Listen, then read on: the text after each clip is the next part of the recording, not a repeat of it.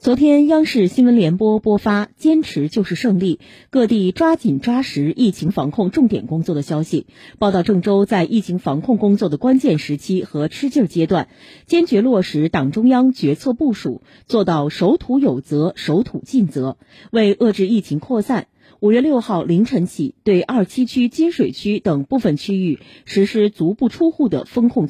措施，主城区其他城区在管控中给每户发放一张出入证，用于外出采购。